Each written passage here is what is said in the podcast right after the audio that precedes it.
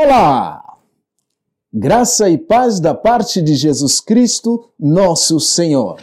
Hoje eu converso com você acerca da ideia ser forte e corajoso. Josué, capítulo 1, versículo 7, nos diz o seguinte: Somente seja forte e muito corajoso. Tenha o cuidado de obedecer a toda a lei que o meu servo Moisés ordenou a você.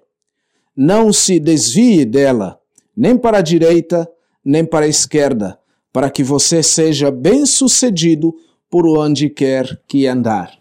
Essa ideia de ter medo, todos nós em algum momento temos medo. Na verdade, os grandes homens de Deus eram homens e mulheres que expressaram medo em determinados momentos de suas vidas.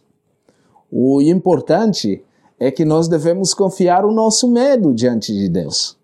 Você sabe muito bem o texto que nós lemos, Josué, o continuador da obra que Deus tinha dado a Moisés, porque Moisés agora não pode mais entrar na terra da promessa, Josué tem que fazer isso e conduzir um povo numeroso.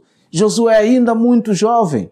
E Deus então aparece diante daquele líder, Josué, diz: ser forte e corajoso. Isso tem algumas implicações importantes na nossa vida. Primeiro é que você, como crente, não está isento de medo. Em segundo lugar, os reis bíblicos, nos tempos bíblicos, eles não aceitavam que um servo estivesse diante dele com a cara caída, cabisbaixo, com medo, tremendo. Eles não admitiam isso. E então, por causa disso, você e eu também precisamos lembrar que enfrentamos problemas, medos, angústias, preocupações, ainda mais nesta época em que estamos vendo gente morrendo do nosso lado. Ser forte e corajoso.